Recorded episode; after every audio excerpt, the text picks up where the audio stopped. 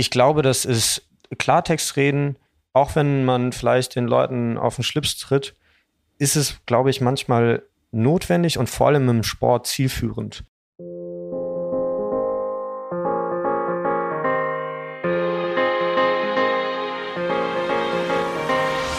Ja, hallo und herzlich willkommen zu einer neuen Folge des Team Deutschland Podcast, präsentiert von der Sparkassen Finanzgruppe. Mein Name ist Jens Behler und ich freue mich, dass ich hier jeden Monat mit den besten Athletinnen und Athleten Deutschlands sprechen darf und auch über Themen, die abseits des Spielfelds oder jetzt bei meinem heutigen Gast abseits der Planche ähm, stattfinden. Denn ähm, unsere ja, deutschen SpitzensportlerInnen sind auch neben dem Spielfeld ganz besondere Persönlichkeiten und bringen einiges mit, worüber man reden sollte. Und das wollen wir hier machen. Haben wir uns überlegt, nämlich äh, als wir damit angefangen haben, war es noch zwei Jahre bis zu den Olympischen Spielen in Paris. Jetzt nähert sich äh, die One-Year-to-Go-Marke. Das hier ist die letzte Folge dieser Season.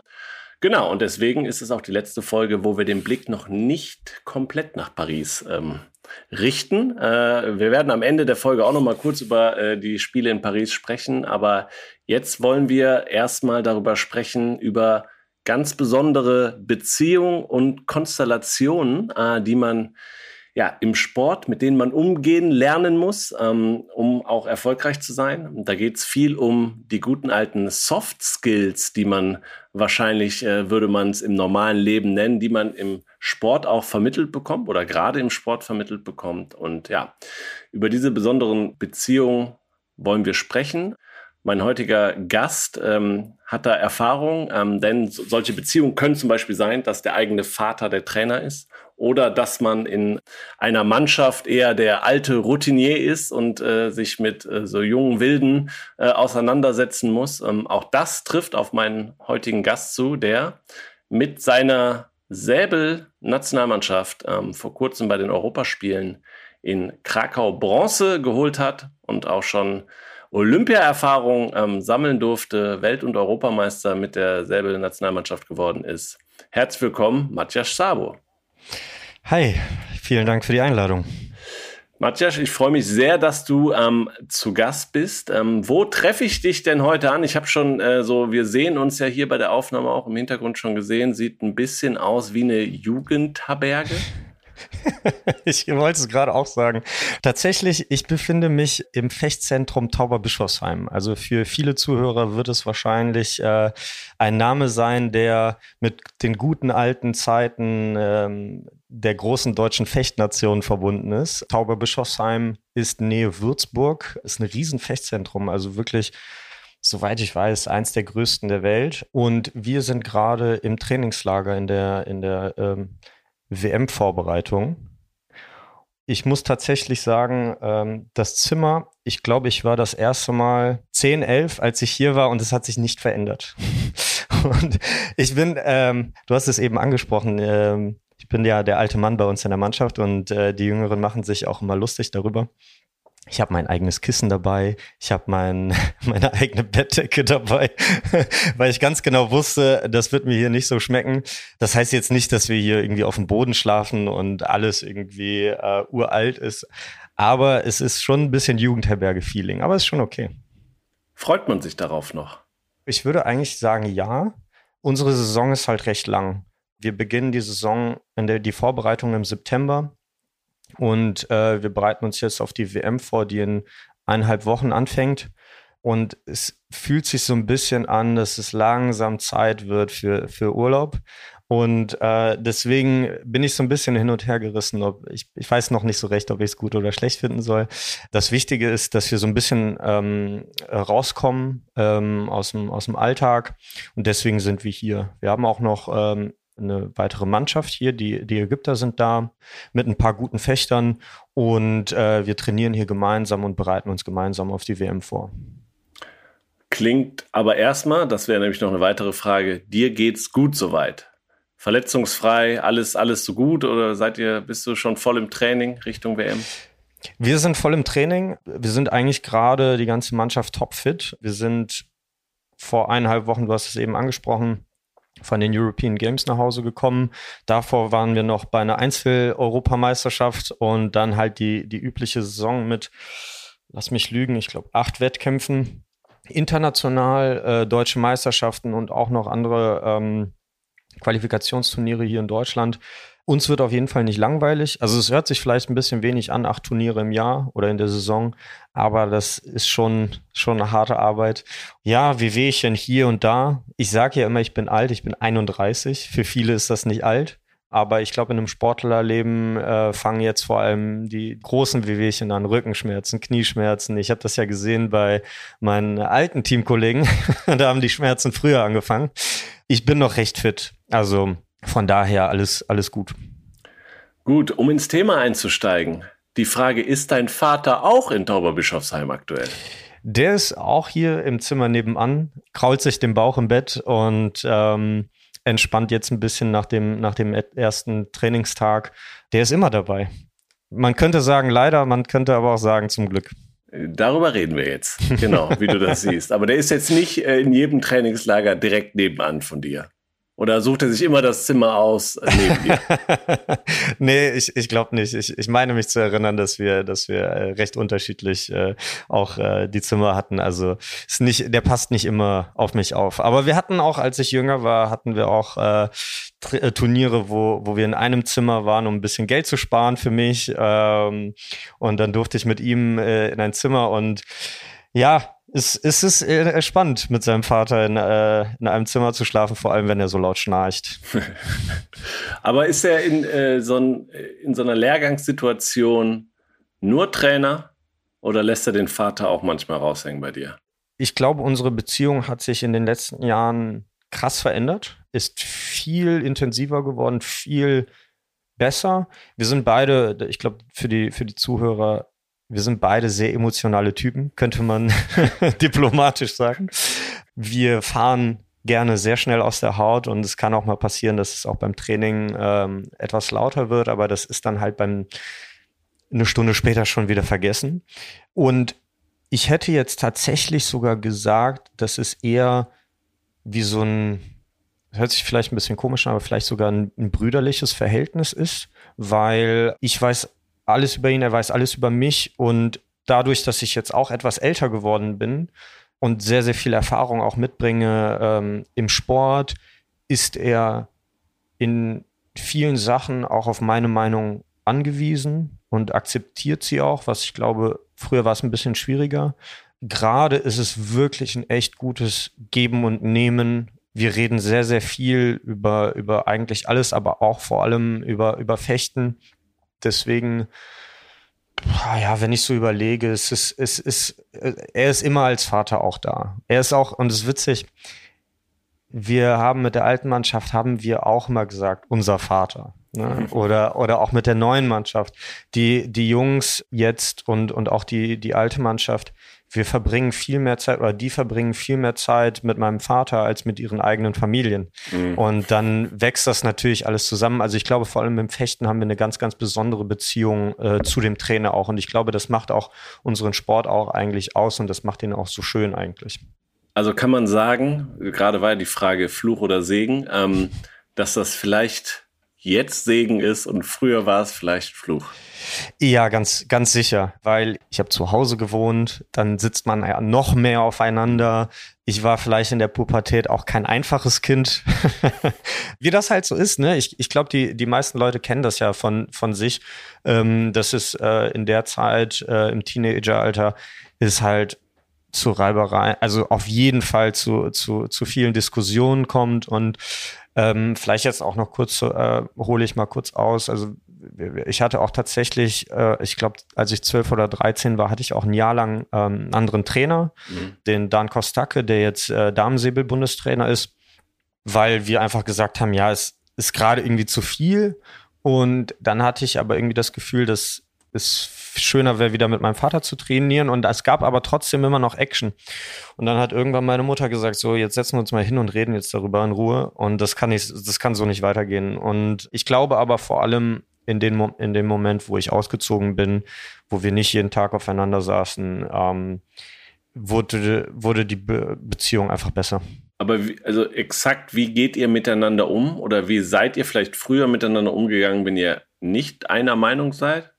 Wart? Also du hast ja gerade gesagt, ihr seid selber vielleicht ein bisschen aus der Haut gefahren. Ähm, ist das vielleicht auch im Tra in der Trainingssituation dann mal lauter geworden und ihr habt euch nachher zusammengesetzt oder hast, habt ihr, ich glaube, man durchlebt ja sicherlich auch einen Prozess, den man dann sagt, okay, deine Mutter hat das einmal jetzt eingeordnet und gesagt, ihr müsst euch mal zusammenraufen. Ähm, habt ihr das dann nachher, habt ihr euren Weg gefunden?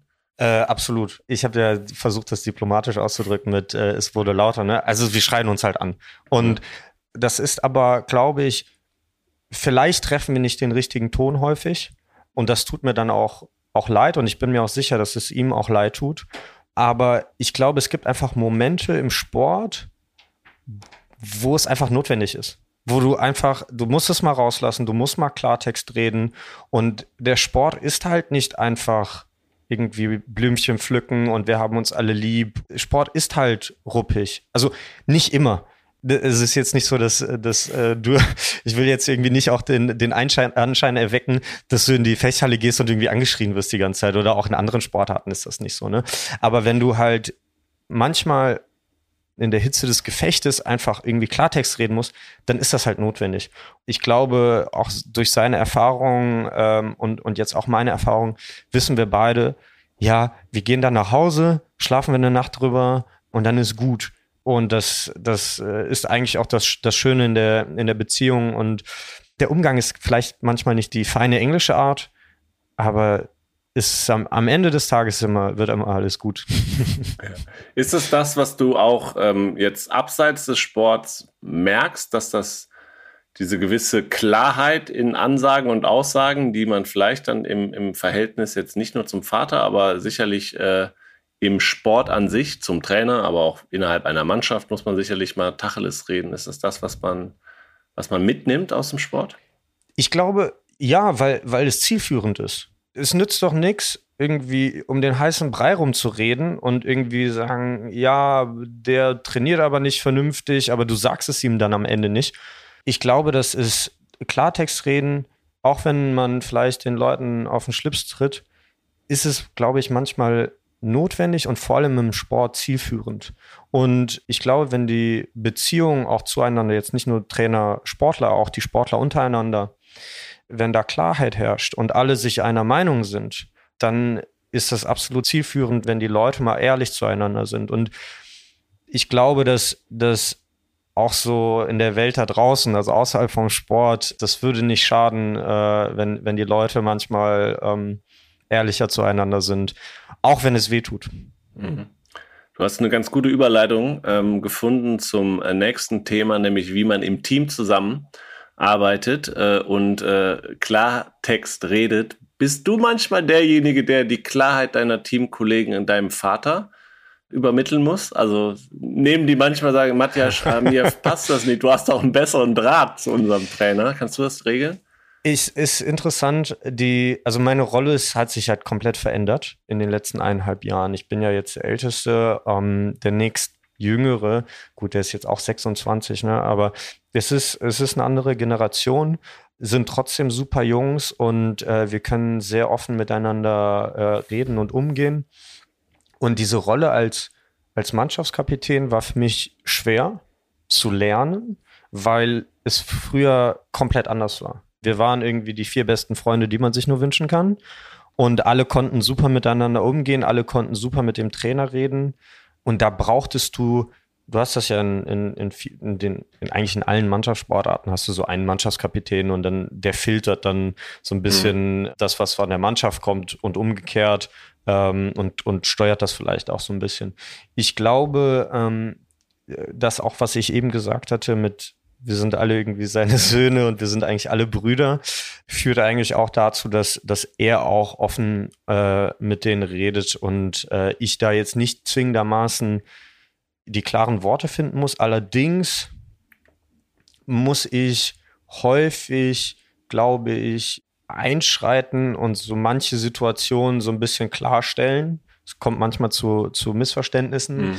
Das hängt, glaube ich, ein bisschen mit der Erfahrung der Mannschaft zusammen, mit der Erfahrung des Trainers mit so einer Situation, was aber okay ist. Und ich glaube, das ist eher so so mein, was jetzt die Kommunikation angeht, ist das eher so meine Aufgabe, zumindest sehe ich das jetzt so, dass ich so ein bisschen vermittel, vielleicht, und das ist so ein bisschen das Problem, glaube ich, auch, die Jungs haben manchmal ein bisschen Angst vor meinem Vater. Nicht, mhm. weil der die irgendwie anschreit oder du hast mal irgendwie eine Nacht wenig geschlafen und am nächsten Tag traust du dich dem, dem Trainer nicht zu sagen, pass auf, es wäre echt cool, wenn ich heute ein bisschen, bisschen Halbgas mhm. mache. Und das sind dann, glaube ich, die Momente, wo ich dann sage, okay, pass mal auf, guck mal, der Lorenz oder der Raul oder der Freddy, die sehen irgendwie heute nicht so, nicht so fit aus. Lass mal lieber irgendwie was anderes machen. Also es hat auch ein bisschen was von Spielertrainer, mhm. aber ich versuche das eigentlich nicht zu sehr zu machen, weil ich mich dann zu wenig auf mich selber konzentriere beim Training und auch vor allem beim Wettkampf.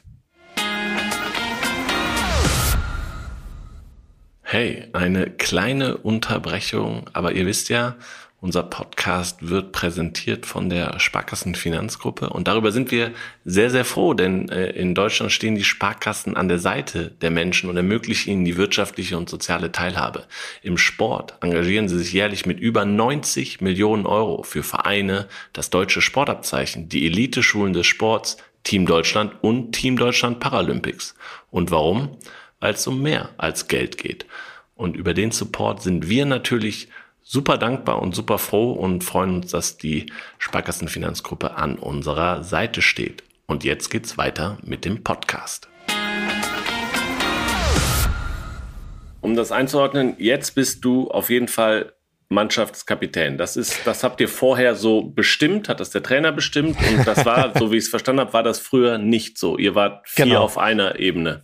Genau, wir waren keinen Kapitän. Genau, also wir sind, ähm, um das auch für die Zuhörer nochmal kurz klarzustellen, ich war ähm, gemeinsam mit dem Max Hartung, äh, mit dem Benedikt Peter Wagner und dem Richard Hübers 2021 bei den Olympischen Spielen in, in Tokio und das war eine Mannschaft, wir waren alle mehr oder weniger gleich alt und wir sind alle zusammen aufgewachsen, interessanterweise auch im selben Kaff. Wir kommen alle aus Dormagen. Gut, Richie kommt aus Solingen, aber äh, der ist mit, mit 16 nach, nach Dormagen gezogen. Also wir sind eigentlich alle gemeinsam ähm, aufgewachsen und dadurch war es eine ganz, ganz andere, andere Situation, die wir damals hatten. Und ähm, wir haben da auch keinen richtigen Mannschaftskapitän gehabt. Vielleicht ganz früher mit dem Nico Limbach, der noch mal älter war als mhm. wir, hatten wir einen, einen Leitwolf.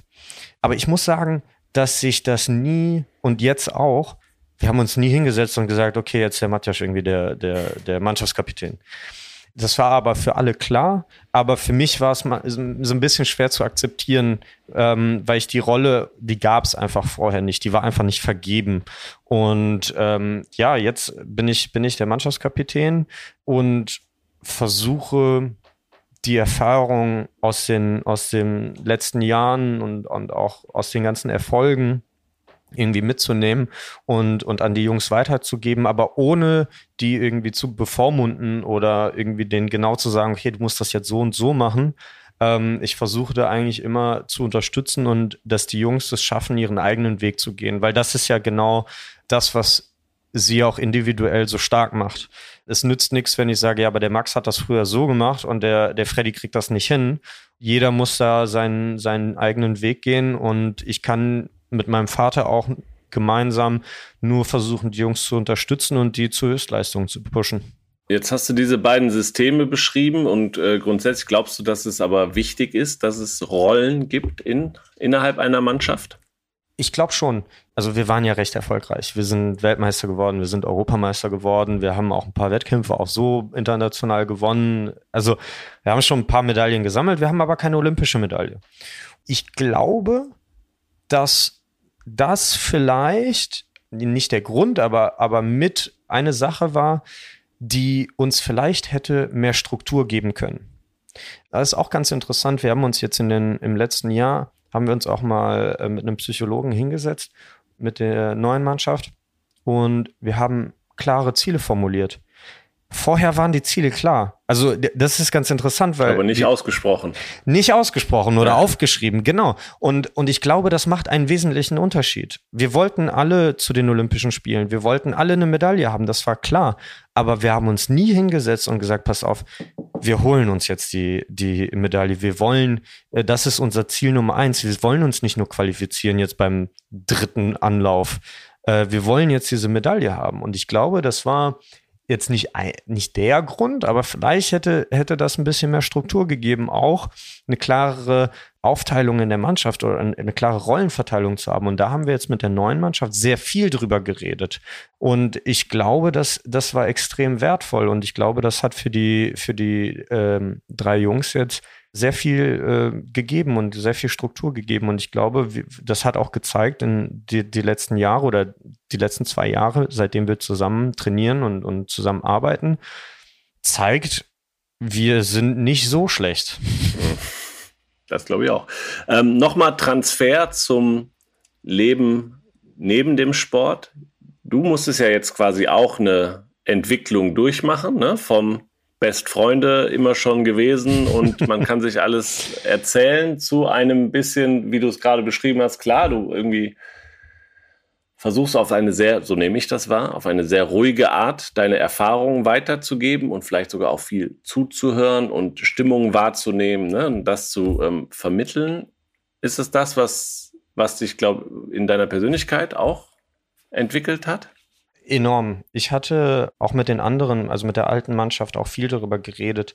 Dieser Alltag, den, den wir haben, jeden Tag zum Training gehen, du siehst die gleichen Leute, du machst das gleiche Training, jedes Jahr immer das gleiche. Vielleicht fliegst du irgendwie mal woanders ins Trainingslager, aber es ist immer das gleiche. Du machst dich warm, Beinarbeit, Partnerübung, Fechten. Ich glaube, dass dadurch, dass ich weitergemacht habe und jetzt in eine komplett neue Rolle geschlüpft bin, mir ist gerade gar nicht langweilig. Ich bin die ganze Zeit am rotieren. Ich, ja, wie kann ich, wie kann ich denen helfen? Wie kann ich, aber auch nicht gleichzeitig nicht zu viel machen? Wie kann ich irgendwie, ich habe Gespräche geführt äh, mit, mit den Jungs, die ich vorher vielleicht nicht geführt hätte äh, mit, mit der alten Mannschaft. Und das ist, ich muss sagen, das ist, das ist ein geiles Gefühl, weil ich halt aus der Komfortzone raus bin. Und ich habe, ich muss gestehen, ich habe ähm, am Anfang mich ein bisschen gewehrt gegen, gegen diese Position, weil es fühlte sich nicht natürlich an für mich. Mhm. Aus, aus der alten Mannschaft heraus, wo wir irgendwie alle cool miteinander waren. Wir sind auch jetzt auch alle cool miteinander, aber wo wir irgendwie gefühlt alle gleich waren. Und jetzt auf einmal bin ich, bin ich der Älteste und, und ich muss irgendwie den, den Jungs helfen. Und ich, ich merke das auch absolut, dass sie das auch wollen und dass das auch Auswirkungen hat auf die, auf die Turnierergebnisse. Ich glaube, das hat mich persönlich weitergebracht. Und da, dadurch, dass ich mich weiterentwickeln musste und dadurch wurde es auch nicht langweilig. Das war, mhm. das war auch ein Grund, glaube ich, diese in Anführungsstrichen Langeweile dieser Trott, in dem man kommt, seitdem man halt, keine Ahnung, klein ist und man, man sieht halt immer das Gleiche, immer die gleichen Leute und es ist halt so, ja, und nimmt das dann irgendwann hin und dann verlierst du vielleicht auch die Motivation am Ende. Und das hat mir nochmal, glaube ich, einen Push gegeben, mich persönlich nochmal zu motivieren, nochmal zu sagen, okay, ich konzentriere mich nicht nur aufs Einzel und versuche mich nicht nur alleine für, für die Olympischen Spiele zu qualifizieren, sondern die Jungs haben gezeigt, wenn sie ins kalte Wasser geschmissen werden, dann können sie performen. Und wir haben die besten Mannschaften der Welt geschlagen. Wir haben die Koreaner in Budapest fast, also stand 44, 41, es geht bei uns bis 45. Wir haben mit einem Punkt verloren. Und die sind, die Jungs sind seit fünf, sechs Jahren Nummer eins der Welt. Und dann komme ich mit so einer jungen Mannschaft und mache die fast fertig. Wir haben jetzt den dreifachen Olympiasieger bei den äh, European Games um Platz drei mit seiner Mannschaft zerlegt. 45, 28. Das, weil ich weiß nicht, wann wir das letzte Mal Ungarn 45, 23, 28 geschlagen haben. Das war für mich die letzten Monate oder letzten, das letzte Jahr war extrem wertvoll und es hat extrem geholfen, äh, mich persönlich weiterzuentwickeln. Und ich glaube, das hat mich auch fechterisch, hat es mir auch extrem geholfen. Also es war echt eine spannende Zeit gerade. Schön, ähm, hört sich sehr, sehr gut an. Weiteres Thema, spürst du denn auch mehr Verantwortung? Also das geht das äh, damit einher, dass man in einem Team hat immer der eine mal mehr Verantwortung, aber man lernt auch Verantwortung zu schultern, zu tragen, die auch anzunehmen. Ähm, ist es auch, auch ein Teil des Prozesses? Absolut. Also ich, ich habe, wo, wo am Anfang bei mir Gegenwehr war, waren so Sachen, die für mich selbstverständlich waren durch meine Erfahrung und wo ich gesagt habe, ey, warum soll ich denen das jetzt erklären? Das wissen, das müssen die doch wissen. Und wir reden äh, natürlich von Kleinigkeiten, weil die Jungs wissen viel, die Jungs sind sehr gut ausgebildet, die Jungs sind fit, ähm, viel fitter als ich. Aber die sind nicht selbstverständlich gewesen. Und dann natürlich muss ich mich dann äh, hinsetzen und, und äh, in Ruhe auch nochmal das erklären. Und ich hatte gemerkt, in den Momenten, wo ich habe schleifen lassen, wo ich, wo ich gesagt habe, nee, die sollen das mal alleine machen. Ich, ich habe jetzt gerade irgendwie keine Lust darauf. Den Momenten haben sie leider nicht so performt, wie wir es erwartet haben. Ähm, und das war, glaube ich, also da nehme ich mich auch ähm, in die Schuld. Man darf auch nicht vergessen, wir sind eine Einzelsportart und Mannschaftswettkämpfe sind im Prinzip, ich erkläre es ganz fix, wir fechten drei gegen drei, es geht bis 45 und man muss sich vorstellen, es ist wie ein Staffellauf. Also wir fechten ja nicht alle gleichzeitig, sondern es ficht immer nur einer aus der Mannschaft gegen einen anderen aus der anderen Mannschaft. So. Und dann geht es, weiß nicht, bis fünf, und dann steht es 5-2 oder so und dann geht es bis 10. Dann muss der nächste, muss, der nur zwei Punkte hat, muss acht Treffer machen und so weiter und so fort. Es geht bis 45. Und die Mannschaftsdynamik ist extrem wichtig. Wir sind gerade Fünfter auf der Weltrangliste. Die Jungs individuell sind irgendwie zwischen 40, 50 auf der Weltrangliste. Was super ist, was aber im Vergleich mit anderen Nationen, jetzt zum Beispiel die Koreaner, die irgendwie alle drei Top 16 sind oder sogar alle vier Top 16 der Welt sind, ist das nicht vergleichbar. Aber wir schaffen es zu viert, und das haben wir auch, das war auch immer unsere Stärke. Immer wenn wir uns gepusht haben, haben wir es geschafft, hervorragende Mannschaften zu schlagen, weil wir einfach irgendwie ein besseres Mannschaftsgefüge hatten. Und dieses Mannschaftsgefüge hängt natürlich auch mit dem, mit dem Kapitän zusammen, dass der die Leute motiviert, auch in, in schweren Momenten, die aus der Scheiße holt. Und es war für mich vielleicht am Anfang sehr, sehr schwer, ähm, das zu akzeptieren, dass ich das dann halt machen muss. Und auch wenn es mir schlecht geht, ich muss jetzt für die Mannschaft das jetzt, jetzt äh, rumreißen. Heißt aber gleichzeitig auch nicht, dass die Mannschaft ohne mich nicht existiert wir gewinnen zusammen und wir verlieren zusammen. Also selbst wenn der Lorenz irgendwie hinten raus irgendwie das Gefecht verliert, dann ist es genauso meine Schuld wie seine Schuld oder auch von dem dritten Mann. Wir haben das auch akzeptiert und die Jungs verstehen das auch und ich glaube, dadurch nimmst du dem Ganzen auch Druck, wenn du verstehst, hey, wir gewinnen und verlieren zusammen und wenn du nicht performst, ist jemand anders da, der dann für dich einspringt und dann einfach performt. Wir können ja tauschen. Ist schon viel Verantwortung jetzt, aber äh, wie gesagt, die, die Jungs machen so einen tollen Job, dass es mir auch leicht gemacht wird, zum Glück. Bist du stolz auf deine Entwicklung? Jetzt, wo du es sagst, ich habe mir eigentlich nie Gedanken darüber gemacht, aber ich glaube schon. Also ich glaube, dass ich auch noch an vielen Stellschrauben drehen kann. Ich glaube, dass ich mich persönlich auch noch mal weiterentwickeln kann. Vielleicht, eine, ich habe es ja am Anfang gesagt, vielleicht nicht so aus der Haut fahren oder vielleicht ein bisschen an der einen oder anderen Stelle äh, ruhiger die Sachen erklären.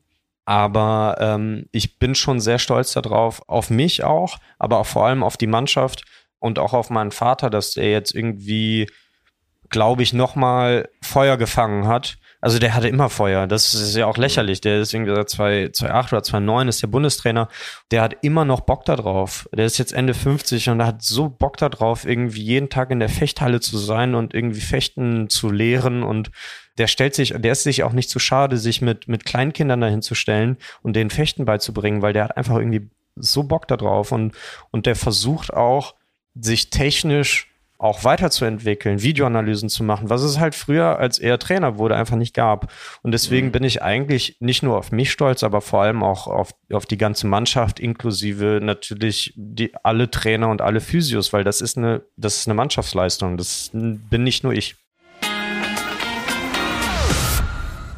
Und äh, nochmal eine kleine Werbeunterbrechung und wir hören in die neueste Folge des Team Deutschland Paralympics Podcast rein das ist so viel, es ist Freiheit, es ist ähm, ja meine Kraftquelle, es gibt mir Energie, ich kann da meinen Frust rauslassen, ganz viel Freude. Also Schwimmen ist gerade, das bringt ganz viel. Wen ihr da gehört habt, das ist Tanja Scholz. Und äh, Tanja hatte 2020 einen Reitunfall und ist seitdem inkomplett querschnittsgelähmt. Und seitdem, ähm, ja, hat sich Tanja, wie ihr hört, dem Schwimmen verschrieben und ist mit einer der besten Paraschwimmerinnen der Welt geworden. Und ja, nach Weltrekorden und Weltmeistertiteln will sie jetzt 2024 bei den Paralympics in Paris angreifen. Und ja, hört auf jeden Fall mal in die Folge unserer Kollegen vom Team Deutschland Paralympics Podcast rein. Total spannend.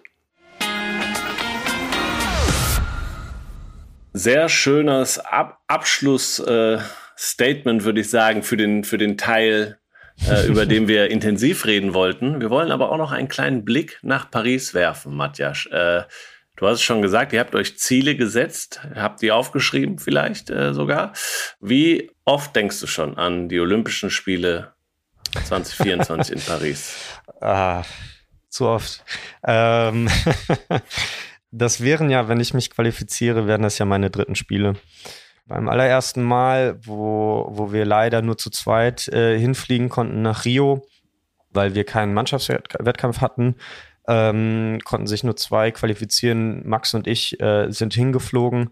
Und für mich war das extrem surreal. Also auch die ganze, die ganze Saison, die vorolympische Saison war irgendwie ganz verschwommen für mich. Und ich kann mich auch an die schönen Momente erinnern.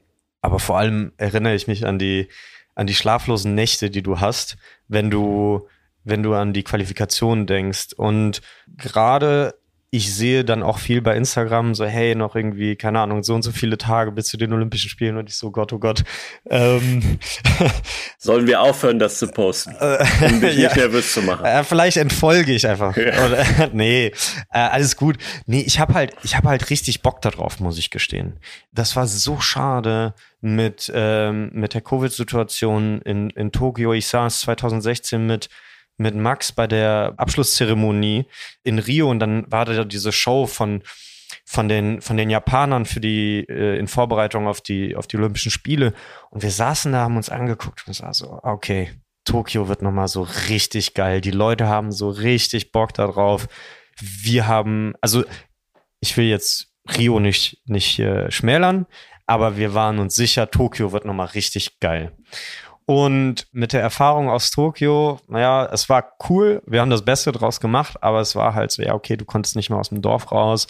Es war ein bisschen alles schade. Und ich glaube, diese Euphorie, diese, vor allem auch diese Lust von den Sportlern auf die Olympischen Spiele, auf die ganzen Leute, auf diese Massen, die da sind, die, dieses Gefühl, irgendwie bei einem ganz, ganz großen Event dabei zu sein und, und dann irgendwie, ja, wir werden ja, falls wir uns qualifizieren, ja nicht ins Stadion einmarschieren, sondern über die Seine fahren, so wie ich es verstanden habe. Korrekt, so habe ich das auch verstanden. Aber dann da mit dem Booten über die Seine zu fahren und es sind hunderttausende Menschen und irgendwie das Gefühl, dass die ganze Welt dich gerade sieht, ist so geil und ich habe so Bock darauf diese ganzen Gefühle mit, oh Gott, oh Gott, oh Gott, was passiert, wenn wir uns nicht qualifizieren? Oh Gott, oh Gott, wenn, wenn die anderen so und so performen, weil das passiert auch dann irgendwann, ne? Wenn, wenn es langsam eng wird und sich das alles zuspitzt, ne? Wir müssen ja, wir qualifizieren uns ja über die Weltrangliste. Und dann fängst du an zu zählen. Und dann hast du schlaflose Nächte. Ja. Wie, wie sieht's denn aus aktuell? Sieht sehr gut aus. Also wir sind, wir sind aktuell. Du kannst schlafen. Das ist gut. Wie ein Baby. ähm, wir haben zwei Turniere gefochten mit der Mannschaft. Wir sind in Madrid Sechster geworden. Ganz knapp gegen Frankreich verloren um den fünften Platz, was schade war. Und äh, bei den European Games sind wir Dritter geworden. Auf der Qualifikationsrangliste sind wir offiziell nicht qualifiziert bisher, aber das zählt ja auch noch nicht. Auf der regulären Rangliste sind wir Fünfter, habe ich eben nochmal nachgeguckt. Korea, Ungarn, Italien, USA dann kommen wir und dann die Franzosen so. Bei uns läuft das so, dass die ersten vier direkt qualifiziert sind und dann immer der Beste vom Kontinent. Also am Ende sind wir acht Mannschaften. Also es ist sehr, sehr, sehr, sehr, sehr schwierig, sich für die Olympischen Spiele zu qualifizieren. Die direkten Konkurrenten sind die Franzosen und wir müssen irgendwie die Amerikaner aus den Top 4 rauskriegen. Und dann ist es eigentlich, wir haben heute auch nochmal drüber geredet, eigentlich ist es egal, ob jetzt die Franzosen da in die Top 4 reinkommen oder wir äh, wir müssen auf jeden Fall die, die Amis rauskriegen, weil wir dann quasi einen Platz mehr haben für die Europäer.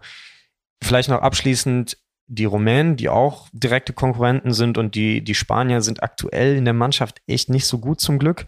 Wir haben da noch ein Land, was, was fehlt in der ganzen Geschichte. Die machen gerade äh, Urlaub in Sochi wahrscheinlich. Das hat uns auch in die Karten gespielt. Und die Rumänen und, und Spanier sind so weit weg, dass sie aktuell wirklich keine Rolle spielen. Von daher können wir, wenn wir jetzt bei den Weltmeisterschaften mal mindestens in die Top 8 kommen, haben wir wirklich sehr, sehr gute Chancen, uns zu qualifizieren. Und das macht sehr gute Laune. Das ist schön. Du hast schon einige meiner Fragen, wie denn der Stand der Quali ist und so. wie euer Weg, hast du jetzt beantwortet. Das ist ja wunderbar. Ähm, äh, wie lange geht die Quali? Wann, wann steht's fest? Offizielles Ende müsste nächstes Jahr im März, Ende März ist der Weltcup in Budapest. Damit entscheidet sich auch alles. Ich hoffe, dadurch, dass mehr oder weniger jedes Turnier zählt, hoffe ich, dass ich vor Budapest schon weiß, ob ich qualifiziert bin oder nicht. Ich sag mal so, wenn wir jetzt in die Top 4 kommen und vielleicht sogar eine Medaille gewinnen, was ja auch natürlich unser Ziel ist jetzt bei der Weltmeisterschaft, das würde uns sehr, sehr beruhigen. Und wir haben das Potenzial. Wir haben die, die Ungarn geschlagen jetzt. Wir, wir haben gegen alle, fast alle Mannschaften gewonnen. Also wir haben das Potenzial, eine Medaille jetzt zu gewinnen bei den Weltmeisterschaften. Die Saison ist aber noch sehr, sehr lang. Also wir haben jetzt WM, dann haben wir Pause, endlich. Dann haben wir einen Wettkampf in, in Algier, einen, Weltcup. Wo, also bei uns sind ist aufgeteilt in Weltcups und Grand Prix. Weltcups sind immer, ist ein Einzelwettkampf. Freitag, Samstag und am Sonntag ist der Mannschaftswettkampf. Also das ist auch immer so eine Sache. Worauf setzt du den Fokus? Reiße ich mir den Arsch auf für, fürs Einzel, weil da möchte ich mich natürlich auch qualifizieren. Aber es kann sein, dass ich dann einfach keine Kraft mehr habe für die Mannschaft und dann schaffen die wenigsten drei Tage oder zwei Tage, wenn du Top 16 bist, zu performen. Ja, musst du halt immer so ein bisschen abwägen. Und dann haben wir Orléans im Dezember und dann Warschau, Padua, das ist Norditalien, Budapest. Und noch einen Einzelwettkampf, aber das wissen wir noch nicht wo. Also die Saison ist noch verdammt lang. Aus den Erfahrungen, aus den, aus den letzten Qualifikationen ist eigentlich immer in der Regel, wird es hinten raus, wird es immer spannend nochmal. Aber ich hoffe bei uns nicht. Ich hoffe, bei uns entscheidet sich das früh. Okay, ich habe noch ähm, ein kleines äh, Spiel mitgebracht. Ich habe drei Halbsätze mitgebracht Richtung Paris, die du jetzt hier spontan vervollständigen darfst. Wenn ich an Paris 2024 denke, dann geht mir noch einmal das Herz auf, äh, weil wir eine Medaille um den Hals haben werden.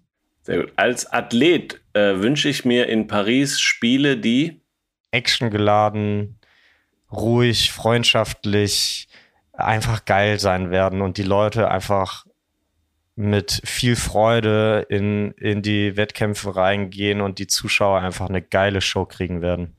Und nach Paris 2024 werde ich Urlaub machen. Sehr gut. Du hast ja schon ganz am Anfang sehr, sehr geschwärmt. Kannst du noch mal in einem, kannst auch mehrere Sätze machen, ähm, was für dich Thema Olympische Spiele ausmacht? Das heißt, du hast, bist schon Weltmeister geworden, Europameister, Hast aber ja gerade in deinem Eingang, als wir angefangen über Paris zu sprechen hast, ne, dann blickt man zurück. Wie waren die Spiele in Rio? Wie waren die in Tokio? Ähm, was macht das für dich aus? Olympische Spiele sind für alle Sportler einfach das große Ziel und der Traum im, im, im Sportlerleben. In mehreren Sätzen ist es für mich was ganz, ganz Besonderes. Meine Eltern waren ja beide auch erfolgreiche Fechter. Mein Vater ist jetzt unser, unser Bundestrainer. Beide haben eine, eine, eine Medaille bei Olympischen Spielen gewonnen. Und für mich war es immer der große Traum, da auch mal auf dem, auf dem Podium zu stehen mit einer, mit einer Medaille. Wir haben, wie du richtig gesagt hast, WM gewonnen, wir haben Europameisterschaften gewonnen, wir sind auch keine Ahnung, zigmal auch auf dem Podium gewesen bei EM und WM. Aber diese eine Medaille fehlt halt. Ich bin jetzt alt geworden, ein bisschen erfahrener. Für mich wird die Welt nicht untergehen, wenn ich diese Medaille nicht gewinne. Ich glaube, das habe ich bei den letzten zwei Spielen auf schmerzhafte Weise lernen müssen. dass sich die Welt weiterdreht, dass man auch ohne eine olympische Medaille ein richtig geiles Leben haben kann. Aber es würde so ein bisschen die, die, die Kirsche auf der Sahnetorte oder wie man das auch mal sagt. ich, ich weiß es gerade nicht. Aber das wäre so das, so der krönende Abschluss einer, einer richtig schönen, schönen Karriere und wir werden nochmal alles, alles dafür tun, das Ziel zu erreichen. Und ich glaube, dass ich mit dem auch, was ich jetzt auch in den letzten 40 Minuten, glaube, glaube ich, von mir gegeben habe und auch täglich den Jungs irgendwie versuche einzutrichtern, dass die da auch so dermaßen Bock darauf haben. Und vielleicht, wenn das noch jemand irgendwie hört, was ich hier gerade von mir gegeben habe, vielleicht auch noch mal irgendwie jemand anders merkt, hey, das ist also wirklich die Olympischen Spiele sind so ein geiles Event und ich glaube, dass das mit einem mit einer Medaille abzuschließen, das wäre wäre echt schön. Sehr schöner Abschluss unserer unserer Folge. Äh, vielen vielen Dank, Matthias, für die Einblicke. Total spannend. Man merkt, dass du äh, erfahrener Podcaster bist. Das haben wir gar nicht, das haben wir gar nicht äh, erörtert, dass du ja äh, deinen eigenen Podcast hast, äh, demaskiert äh, der Podcast, äh, der pausiert gerade, hast du mir schon im äh, ja. im Vorgespräch äh, ja. erklärt, aber man kann die alten Folgen auch hören. Genau, ich wollte gerade sagen, nur ganz kurz, also wir haben auch zwei Jahre vor den Olympischen Spielen angefangen aufzunehmen. Äh, nicht bewusst zwei Jahre. Äh, wir dachten, wir machen es nur ein Jahr und dann wurde irgendwie wurde der Bums verschoben. ähm, und da haben wir auch zwei Jahre über, über Fechten und unser Leben geredet, Max und ich. War eine geile Zeit und deswegen bin ich auch so ein bisschen ähm, lockerer, was Podcasts angeht, deswegen. Und mein krasses Setup natürlich mit dem Mikro hier. man hört's, man hört's, das ist überragend. Ja, apropos Max, das ist auch äh, Stichwort für mich, äh, denn für mich war das jetzt auch eine ganz, ganz besondere Folge. Das war nämlich nach vier Jahren äh, meine letzte Folge als Host dieses äh, dieses schönen Podcasts, wo ich echt mit sehr, sehr vielen tollen Athletinnen Athleten Sommer wie Winter sprechen durfte. Äh, ich habe nämlich mit Max damals, vor vier Jahren, da war es genau ein Jahr vor den Spielen, die dann verschoben worden sind äh, nach Tokio, ähm, die erste Team Deutschland Podcast-Folge aufgenommen. Äh, also habe ich mit einem Säbelfechter angefangen und höre mit einem Säbelfechter auf. Ähm, mein Kollege Paul Burber wird das Ganze jetzt äh, ab One Year to Go ähm, mit Blick Richtung Paris dann intensivieren und äh, mit den Sportlerinnen und Sportlern hier sprechen. Der wird das auch genauso gut machen für mich war es eine sehr, sehr schöne Zeit und nochmal eine sehr schöne Folge, Matthias. Vielen Dank. Ähm, man merkt, wie du, wie du das ganze Thema lebst und ähm, auch, ich fand es total spannend, wie du erzählt hast, dass es jetzt für dich nochmal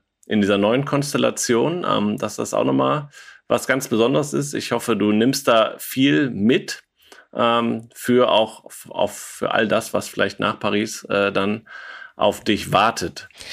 Genau. Vielen, vielen Dank für die Einladung. Also ähm, ich, es hat mich sehr, sehr gefreut, äh, dass du, dass du mich nochmal gefragt hattest. Ich habe ein bisschen Gänsehaut bekommen.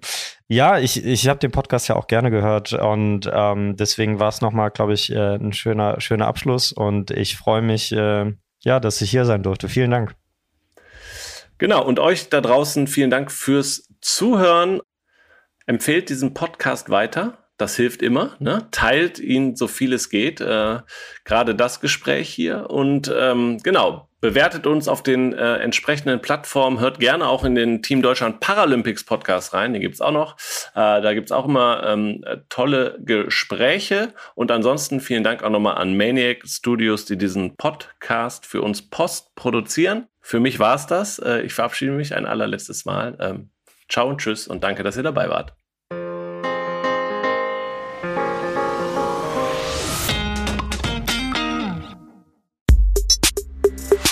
Der Team Deutschland Podcast ist eine Produktion von Maniac Studios.